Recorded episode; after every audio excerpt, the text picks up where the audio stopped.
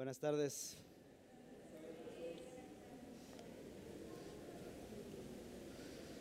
Es un gozo estar juntos como familia nuevamente para celebrar hoy día, hoy domingo, la resurrección del Salvador.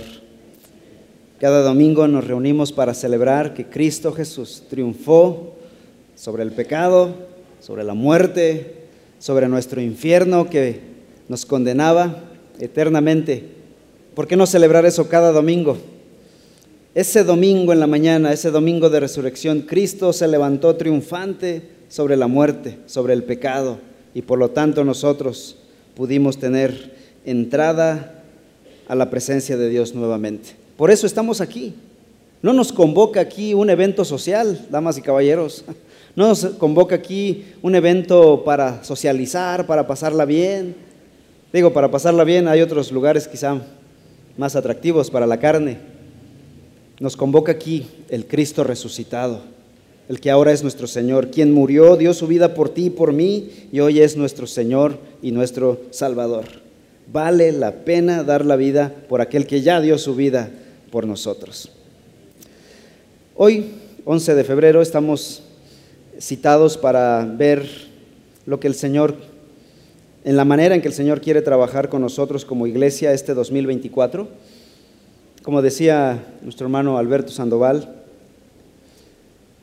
estamos organizándonos, planeando para trabajar este año, pero entregamos delante de Dios estos planes que hemos concebido los líderes, hemos platicado, hemos orado, hemos platicado con ustedes, para hacer su voluntad. Y una vez que nos organicemos, decimos, Señor, haz tu voluntad con nosotros. No todo está escrito en piedra.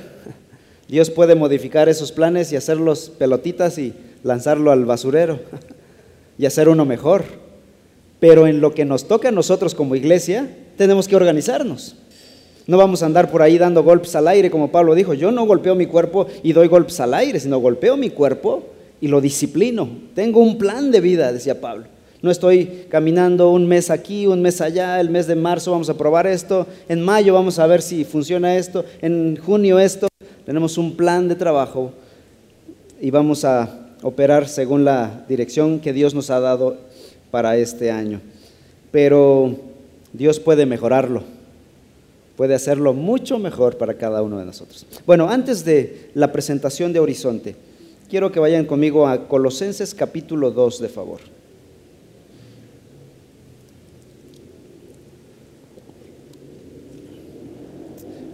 Versículos 6 al 10, Colosenses 2, 6 al 10. Y permítame por favor hacer la lectura. ¿Por qué no lo hacemos unido mejor? Leamos unidos Colosenses 2, 6 al 10. Dice la palabra de nuestro Señor así. Por tanto, de la manera que recibieron a Cristo Jesús el Señor, así anden en Él, firmemente arraigados y edificados en Él y confirmados en su fe, tal como fueron instruidos, rebosando de gratitud. Miren que nadie los haga cautivos por medio de su filosofía y vanas sutilezas, según la tradición de los hombres, conforme a los principios elementales del mundo y no según Cristo, porque toda la plenitud de la deidad reside corporalmente en Él, y ustedes han sido hechos completos en Él que es la cabeza sobre todo poder y autoridad. Oremos. Nuestro Dios Todopoderoso, que enviaste a tu Hijo al mundo a hacerse como nosotros, tomar nuestro pecado, morir en la cruz, pero triunfar sobre él y resucitar al tercer día, a quien lo constituiste, como dice aquí tu palabra en Colosenses, cabeza sobre todo poder y autoridad tu Hijo ahora es nuestro Señor, nuestro amo soberano del universo, y nos entregamos a ti como súbditos, pero también como hijos, como hermanos de tu Hijo Jesús, como dice tu palabra. Y en ese gozo, en ese deleite de ser tus hijos y hermano de tu Hijo, venimos delante de ti con gratitud por haber salvado nuestras almas de un infierno que nos esperaba para toda la eternidad. Hoy estamos aquí gozosos por la obra de tu Hijo en la cruz. Te alabamos, Señor, en el nombre glorioso de ese Hijo Jesús. Amén. Pablo en este pasaje de Colosenses capítulo 2, versículos 6 al 10, hace una clara distinción entre dos cosas, dos etapas de fe de la vida de un creyente. Versículo 6, lean conmigo. Dice Pablo, por tanto, de la manera que recibieron a Cristo Jesús, el Señor, que dice Pablo, así anden en Él. ¿Cuáles son las dos etapas que Pablo enfatiza aquí? Recibir a Cristo y andar en Cristo. Son estas dos etapas como dos etapas de la vida de un creyente. Primeramente, dice Pablo, así como recibieron a Cristo Jesús. ¿Cuándo recibieron a Cristo Jesús? Cuando creyeron en ese evangelio que predicaba a Cristo Jesús. Y en el caso de estos colosenses, Pablo le está escribiendo a una iglesia en Colosas y les dice, ustedes, así como recibieron, ¿cuándo recibieron ellos a Cristo? Bueno, vamos a regresar atrás, por favor, capítulo 1 de Colosenses. El capítulo 1, vean lo que dice el versículo 4. Pues hemos oído de su fe en Cristo Jesús y del amor que tienen por todos los santos, a causa de la esperanza reservada para ustedes en los cielos. De esta esperanza ustedes oyeron antes en la palabra de verdad, el Evangelio. ¿Qué está diciendo Pablo aquí? Ustedes oyeron antes la palabra de verdad, escucharon el Evangelio, versículo 6 ahora que ha llegado hasta ustedes, así como en todo el mundo está dando fruto constantemente y creciendo. Así lo ha estado haciendo también, lo han estado haciendo también, lo ha estado haciendo también en ustedes. Perdonen. Desde el día que oyeron y comprendieron la gracia de Dios en verdad. Versículo 7. Así ustedes lo aprendieron de quién? de Epafras, nuestro amado consiervo, quien es fiel servidor de Cristo de parte nuestra. Así que ah, Pablo no fundó la iglesia en Colosas, fue un hermano llamado Epafras. Y cuando Epafras llegó a Colosas, él predicó el Evangelio, empezó a compartir a Cristo Jesús, la obra de Cristo en la cruz, el Cristo resucitado, y dice el apóstol aquí que muchos creyeron. Y ahí en ese momento recibieron a Cristo Jesús. Cuando Epafras les predicó el Evangelio, los colosenses creyeron y recibieron a Cristo. Pero el trabajo de la gran comisión no terminó allí. Pablo no le dice a Epafras, bueno, Epafras, ya predicaste, ya evangelizaste, ahora vente para acá. Te necesitamos aquí donde estamos trabajando. No, Pablo no le pidió a su colega retirarse del campo misionero. Al contrario, comenzó una férrea, en el caso del, apóstol Pablo, una férrea lucha en oración por estos nuevos creyentes en Colosas, mientras Epafras hacía otra tarea. Pablo oraba por ellos y Epafras hacía otra cosa. Vamos para allá. Pablo menciona una segunda etapa en la vida de los creyentes colosenses. Es andar en Cristo. Versículo 6. Por tanto, de la manera que recibieron a Cristo Jesús, primera etapa, el Señor. Así, ¿qué cosa? Anden en Él. Y ahora Pablo pasa a explicar que esos que creyeron no se deben quedar ahí como solamente el creer, sino que deben hacer otra cosa. Deben comenzar a caminar, a andar.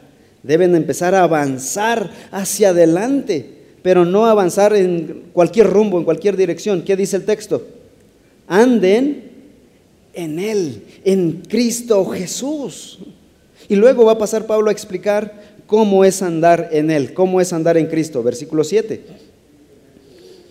Tres cosas. Firmemente arraigados y edificados en Él y confirmados en, en su fe, tal como fueron instruidos, rebosando de gratitud tres maneras o tres formas de andar en Cristo, o tres maneras de decirlo. Firmemente arraigados, edificados en Cristo, confirmados en la fe. La primera cosa, andar en Cristo es estar firmemente arraigados. ¿Qué significa la palabra arraigados? Arraigados realmente es una metáfora de un árbol cuyas raíces son profundas, son fuertes y son firmes. Vean lo que dice el Salmo 92, por favor. Salmo 92, 12.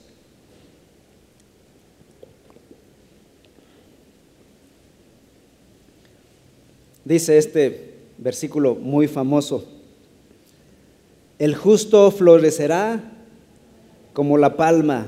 Reina Valera dice, el justo florecerá como la palmera, ¿no? Más conocida la palabra para nuestro contexto. El justo florecerá como la palma, crecerá como cedro en el Líbano. ustedes saben que las raíces de un árbol son vitales para su crecimiento. El árbol puede ser un árbol grande, pero si no tiene buenas raíces, raíces profundas, cualquier temporal, cualquier ventarrón lo va a tirar. Vean esta foto, por favor. Esta foto fue tomada el sábado pasado allá en el centro educativo, donde vivimos mi familia y yo. Y este árbol se veía frondoso, verde, bonito, ah, nos daba bonita sombra allí. Nosotros tenemos ahí eventos juveniles constantemente y disfrutábamos de, ese árbol. Pero ¿qué le pasó? y ese árbol no es un árbol viejo, es un árbol joven. Y ven, está caído por un ventarrón de 60 kilómetros por hora. ¿Qué le pasó a ese árbol? ¿Cuál es el problema con ese árbol? Sus raíces. No estaba. Las raíces están por encimita, si lo alcanzan a ver. Esa es toda la profundidad de las raíces de ese árbol. Este arbolito sembrado allá en la playa de Veracruz no hubiera durado ni, ni el primer ventarrón de su, experiencia. La palmera es todo lo contrario a este árbol. Este árbol se veía bonito de fuera, pero por abajo no estaba arraigado, lo que dice aquí. La palmera, al contrario, se dice que la palmera tiene la extensión de sus raíces en profundidad vertical es el doble del tamaño de la palmera hacia arriba. Por lo tanto, la palmera es característica de soportar grandes ventarrones, hablando de estos vientos muchos más fuertes allá en la, en la, playa. ¿Por qué resiste una? Y, y nada más vemos a las palmeras así, aguantando, pero después pasa y regresan a su lugar. Y casi, casi tocan el piso y ¡pum! regresan a su lugar. ¿Cuál es la ventaja de la palmera sobre este arbolito? Las raíces. Pablo toma la metáfora de esta, de la palma. Él conoce seguramente el Salmo 92 y dice, ustedes hermanos deben estar para poder andar en él. O sea, creyeron, ok, está bien, perfecto, pero ahora deben andar en él. ¿Cómo deben andar en él? Bien arraigados, con raíces profundas para poder sostenerse, mantenerse firmes en Él. Y luego la siguiente metáfora, edificados en Cristo, el versículo 7. La palabra edificados o edificación es la metáfora de un edificio, de una construcción. Y ahora habla de, no raíces, un árbol tiene raíces, pero un edificio tiene cimientos profundos para que mientras más grande vaya a ser el edificio, mayor deben ser las zapatas y por lo tanto la cimentación. Pablo dice, para andar en él tienen que tener ya sea raíces profundas o un, una buena cimentación. Elige la que quieras. Punto es la metáfora.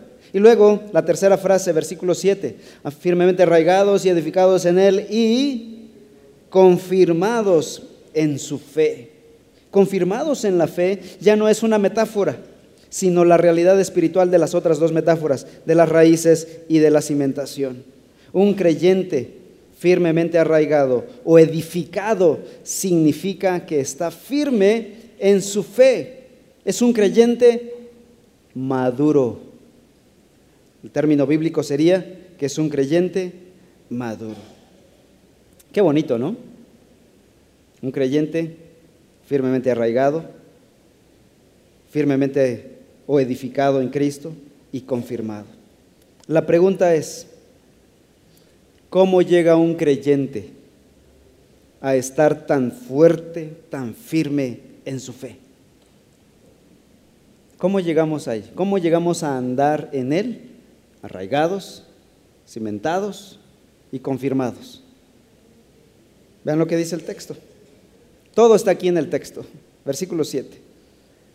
Firmemente arraigados y edificados en Él y confirmados en su fe, tal como fueron instruidos. Colosenses 2.7. No se me distraigan, hermanos. Hace calorcito, ¿verdad? Bueno, aquí hace más. por eso estoy tomando el agua. A ver, lean conmigo, por favor, versículo 7, para que no se me pierdan. Esto es muy importante para lo que vamos, lo que viene a continuación. Lean conmigo en voz alta, por favor, 2.7. Firmemente arraigados y edificados en él y confirmados en su fe, tal como fueron instruidos, rebosando de gratitud. ¿En qué estábamos? Decíamos, ¿cómo llegamos ahí? ¿Cómo llegamos a ser árboles enraizados y no ser ese árbol superficial que se cae con el primer viento? ¿O cómo ser un edificio profundamente edificado y no ser un, árbol, un edificio que se, con el primer temblor se viene abajo? ¿Cómo? Pablo lo dice en el versículo 7, porque fueron instruidos. Ahí está el meollo del asunto. Los cristianos se llaman discípulos en el Nuevo Testamento. Y la palabra discípulo es, significa alumno, aprendiz. ¿Por qué? Porque están siendo instruidos constantemente. Lo que Pablo está diciendo aquí es que Epafras estuvo discipulando a los colosenses y por eso hoy ellos están firmemente arraigados, están firmemente edificados, están confirmados en su fe. ¿En qué momento la iglesia cristiana perdió de vista el discipulado? De tal manera que llegó un momento en que hablar de discipulado ya era como una opción para ciertas iglesias. Y llegábamos a alguna iglesia y decíamos, ah, ¿aquí disipulan? Ah, ¿Sí o no? O allá en aquella iglesia disipulan. Toda iglesia debería disipular a sus, a sus creyentes. Estas dos son dos etapas. El creyente que cree en Cristo Jesús, recibe a Cristo, pero para que ande en Cristo firmemente arraigado, confirmado en su fe, eh, bien estructurado, bien edificado, necesita ser discipulado, necesita ser instruido en la palabra del Señor para que pueda echar raíces profundas. ¿Cuál es el, agüita que le echas, el nutriente que le echas a ese árbol para que eche raíces profundas? Es el agua de vida, es el pan del cielo, es la palabra de Dios para que eche raíces. Cuando una persona deserta del Evangelio, una de las primeras cosas que observo es esto su vida de oración y su vida de estudio de la palabra. ¿Está siendo discipulada esa persona? Lo más probable es que no. Miren esto, observen esto. Una persona que está siendo instruida, discipulada en la palabra, es muy poco probable que abandone la fe. Pero una persona que se aleja del Evangelio es porque no fue instruida. Una de dos, o no recibió a Cristo de, de a de veras, o sea, fue, fue una emoción pasajera, o si lo recibió, no fue instruido para poder echar raíces en el Evangelio. Hermanos, el discipulado no es una opción. Si tú eres un verdadero creyente, si has creído en Cristo Jesús, necesitas ser instruido. Necesitamos el Evangelio. No es una opción, no es un lujo que nos damos. ¿En qué fueron instruidos los colosenses? ¿En qué fueron discipulados? ¿Cuál fue el contenido de, su discipulado? Versículo 8. Colosenses 2.8. Miren que nadie los haga cautivos por medio de su filosofía y vanas sutilezas, según la tradición de los hombres, conforme a los principios elementales del mundo y no según Cristo. Lo que está diciendo Pablo aquí es que los colosenses no fueron discipulados no fueron enseñados con filosofías huecas, no fueron enseñados con tradiciones de hombres, tampoco con ideologías humanas. ¿Con qué fueron discipulados? Con el Evangelio de la persona de Cristo Jesús. Dice, no según el mundo, sino Cristo Jesús. Versículo 9. ¿Por qué razón Cristo es el contenido de nuestro discipulado? ¿Por qué el Evangelio es el contenido de nuestro discipulado? Versículo 9, porque toda la plenitud de la deidad reside corporalmente en Él, en Cristo Jesús. ¿Qué más vamos a enseñarles a los discípulos, a los creyentes? Solo Cristo, solo la palabra de Cristo. Evangelio, más Evangelio. No me voy a cansar de decir eso nunca, jamás, porque es lo único que podemos ofrecerles como iglesia. Cristo, Cristo y más Cristo. Él es todo para nosotros. Algunos piensan que el Evangelio es el ABC del cristianismo y que una vez que ya lo tomamos, ahora vamos a pasos más, más profundos. Más profundos, pero en Cristo. No hay cosas más profundas que Cristo. Vean lo que dice el versículo 10 y ustedes han sido hechos completos en Él, que es la cabeza sobre todo poder y autoridad. Si en Cristo Jesús está toda la plenitud de la deidad, entonces no necesitamos ideologías huecas, humanismo barato, ni politiquería enfermiza para nuestra madurez espiritual. Tenemos todo en Cristo. No necesitamos más que Cristo Jesús. Y dice Pablo, ustedes han sido hechos completos en Él que es la cabeza de todo poder y autoridad. Nuestra alma será plena hasta estar en Cristo Jesús. Agustín de Hipona dijo una vez, nos has hecho Señor para ti y nuestro corazón está inquieto hasta que descanse en ti. Nuestro discipulado entonces debe estar lleno del Evangelio, lleno de Cristo debe ser un discipulado libre de ideologías, libre de tradiciones humanistas, libre de ideologías y lleno de Cristo Jesús. La Biblia establece claramente cuál es la misión de la iglesia en el mundo. Vamos a Mateo capítulo 28, de favor.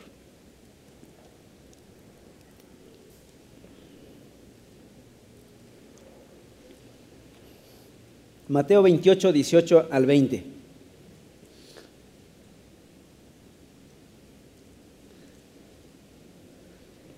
Acercándose Jesús les dijo, Toda autoridad me ha sido dada en el cielo y en la tierra. Vayan pues y hagan discípulos de todas las naciones, bautizándolos en el nombre del Padre y del Hijo y del Espíritu Santo, enseñándoles a guardar todo lo que les he mandado y recuerden, yo estoy con ustedes todos los días hasta el fin del mundo. Esta es la misión de, Dios para la iglesia en el mundo, para toda iglesia local en el mundo. La misión no cambia para ninguna iglesia, es la misma. Cristo Jesús nos dejó la gran comisión para nosotros, que es hacer discípulos. No solo convertidos, sino discípulos. Miren, es emocionante ver un auditorio lleno de personas. Es, bonito.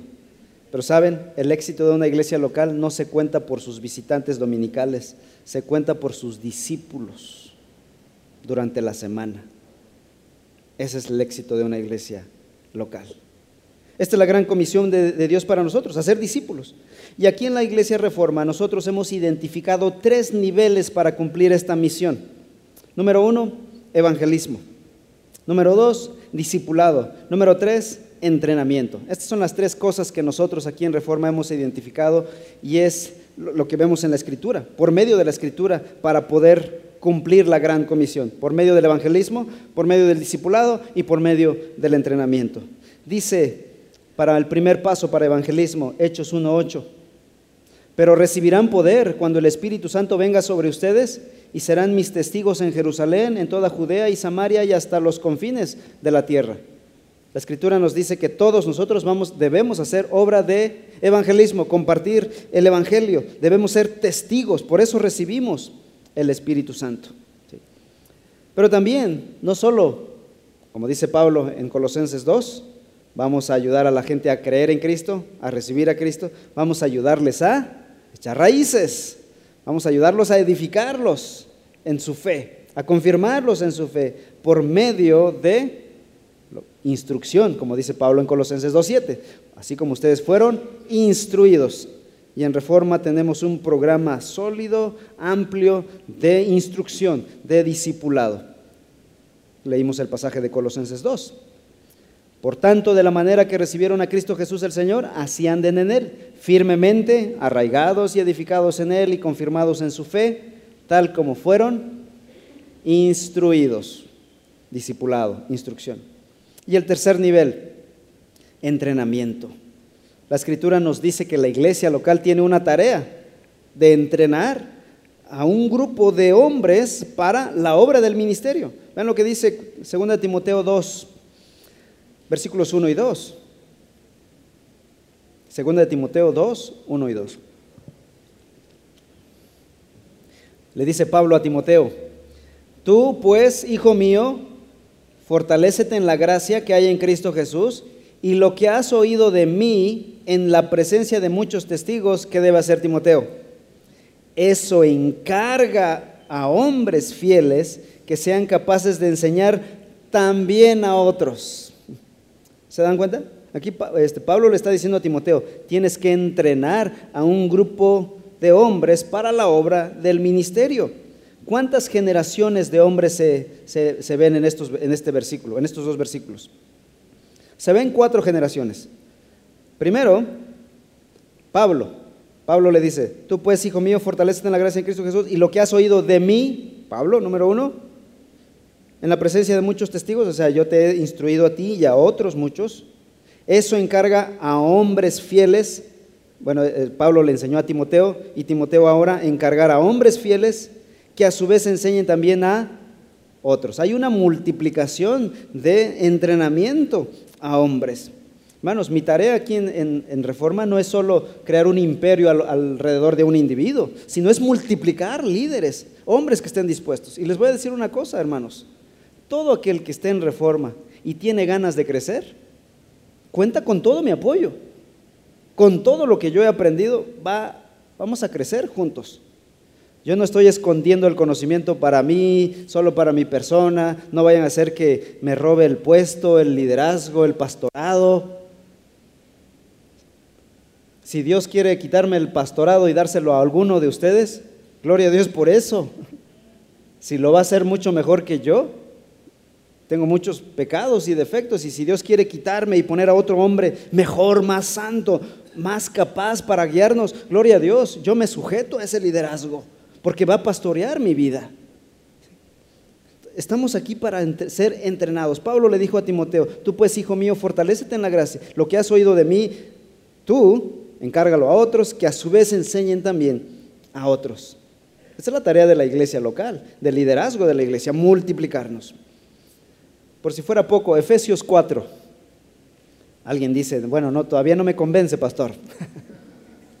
Vamos a Efesios 4 versículos 11 al 13. Efesios 4:11 dice, y él dio a algunos el ser apóstoles, a otros profetas, a otros evangelistas, a otros pastores y maestros, a fin de capacitar a los santos para la obra del ministerio, para la edificación del cuerpo de Cristo hasta que todos lleguemos a la unidad de la fe y del pleno conocimiento del Hijo de Dios, a la condición de un hombre maduro, a la medida de la estatura de la plenitud de Cristo. ¿Para qué Dios levantó todos estos líderes en la iglesia local? Dice Pablo. ¿Creen que están ahí nada más para su propio ego? No, tienen una tarea, son servidores, están ahí para servir. ¿Para qué? A fin de capacitar a los santos para la obra del ministerio. ¿Saben quién hace la tarea de la obra del ministerio? Los santos, la iglesia completa como un ejército, marchando, llevando el estandarte de la verdad a un mundo de mentira.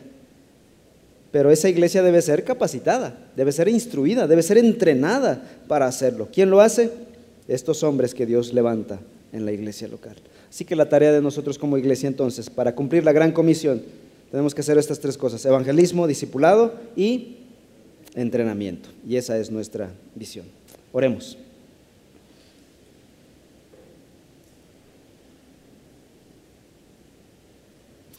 Padre, en esta hora te damos gracias por tu bendita palabra, porque ella nos instruye con la verdad de tu evangelio, nos ilumina y nos muestra el camino para seguir como iglesia local.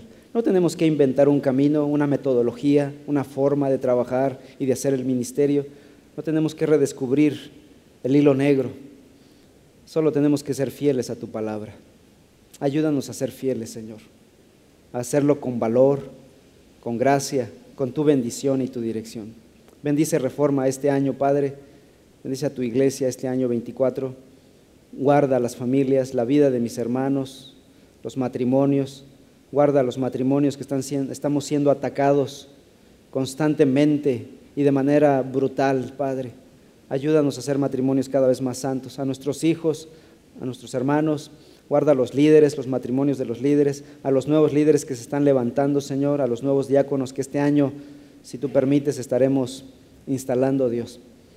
A hombres que se están capacitando, a mujeres que están entrenando para servirte, Padre. Que Reforma sea un campo de entrenamiento para la batalla espiritual, para la enseñanza y la proclamación del Evangelio en el mundo. Te lo pedimos, amado Dios, en el nombre de Cristo Jesús. Amén.